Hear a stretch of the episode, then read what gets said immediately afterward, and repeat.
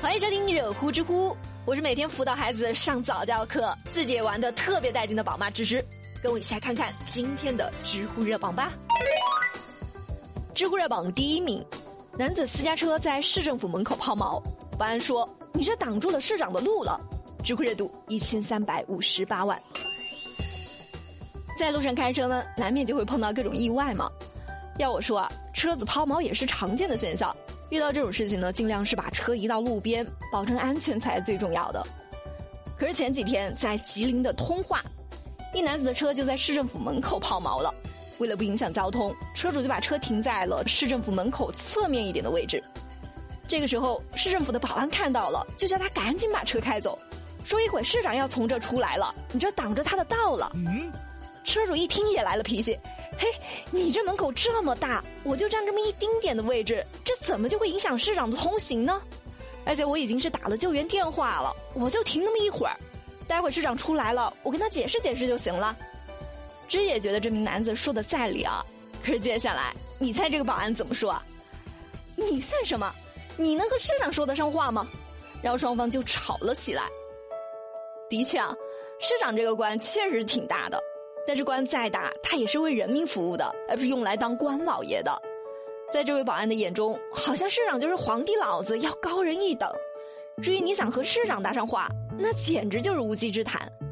要我说，你这样做到底是为你们的市长好呢，还是要把他往舆论的火坑里推呢？当然，这也不能完全怪保安了。市政府这样重要的机关单位门口，环境秩序必须要维护好，虽然车辆停放，可能就会涉嫌失职。这万一是丢了饭碗，可就不好了。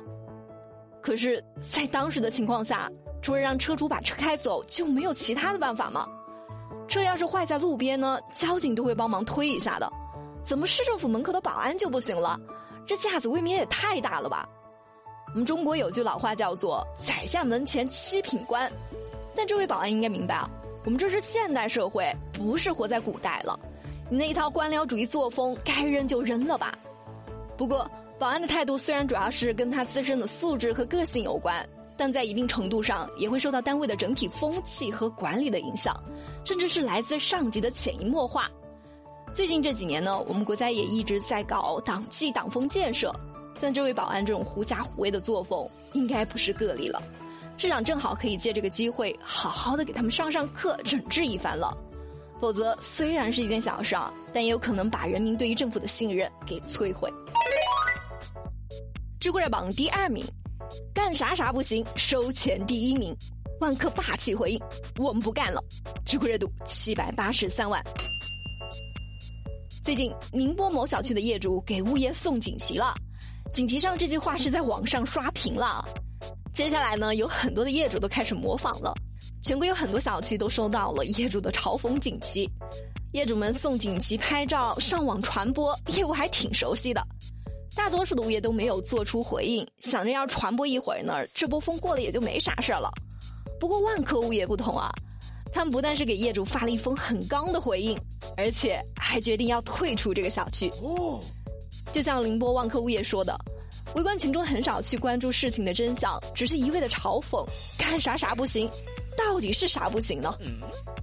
事情是这样的。这个小区在交付后呢，万科物业就把小区的车位停放服务收费定价为两百四十块钱每个月。刚开始是免费停车，也就没啥问题嘛。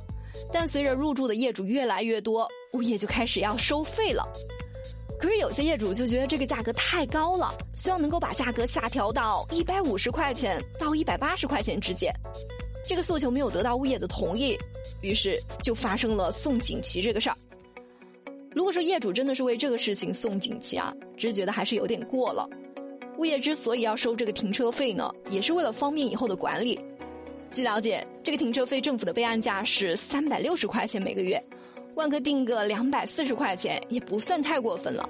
毕竟物业的服务它也是有高有低的，业主们可以横向比较一下，看是不是有收贵。那作为物业，遇到这样的事情，更应该要与业主好好的沟通了。我相信大部分的业主都是讲道理的，而不是像这样遇到问题就干脆不干了。但也有业主说，这个事情不仅是与停车价位有关，还与小区的违建问题有关，没那么简单的。如果是这样，值就肯定站业主这边了。现在这个小区已经是有一些业主提出要挽留万科了，万科也在和业主、政府部门积极的沟通，我们就等着最后的结果吧。知乎热榜第三名，夫妻捡来聋哑的流浪汉照顾二十六年，知乎热度三百四十一万。那是一九九四年的春天，天气特别的冷，卢大姐在家门口的拱桥下，突然就发现有一个流浪汉缩在那儿呻吟。当时这个流浪汉的手已经是断了，又饿又冷。虽然说卢大姐自己家也是很艰难的，但还是把他带回了家，然后用草药把他的手给敷好了，并给他取了一个名字叫雷一国。在一家人的精心照顾下。雷一国就学会了洗脸啊、穿衣服这些简单的生活技能，但是因为先天的智商残疾，加上又是聋哑人，他经常因为好奇淘气，把家里面是翻得乱七八糟。但卢大姐也就任由他翻嘛，翻完了再去整理就好了。天哪，我自己家的小孩淘气，把家弄得像个狗窝一样，我都会气不打一处来的，何况是一个没有血缘关系的人呢？不得不说啊，这个卢大姐的脾气不是一般的好啊。而且雷一国他还特别的喜欢穿新衣服，尽管说家庭条件不好，卢大姐舍不得给孩子们买衣服，但是却总是给雷一国买衣服。他的三个孩子虽然和雷一国相处的很不错，但还是会有不理解的。卢大姐就和自己的小孩说了：“雷叔叔是个可怜的人，而且又无依无靠的。如果说我们都不关心他，那他不是更可怜了吗？”现在雷一国的年纪是慢慢的大了，这些年生病住院也就越来越频繁了。每一次卢大姐他们夫妻俩都会很用心的照顾他，不得不说啊，这家人真的是太善良了。平常家庭照顾一个小孩都是累得要死啊，但毕竟小孩会慢慢的长大，也就辛苦那么几年呢。但是雷一国是一个智商有问题的聋哑人啊，这比照顾小孩更加的吃力辛苦，他们却一照顾就是二十六年，真的是太善良了。祝愿这善良的一家人能够平安幸福。好了，有气有料尽在知乎，我是芝芝，我们明天见啦。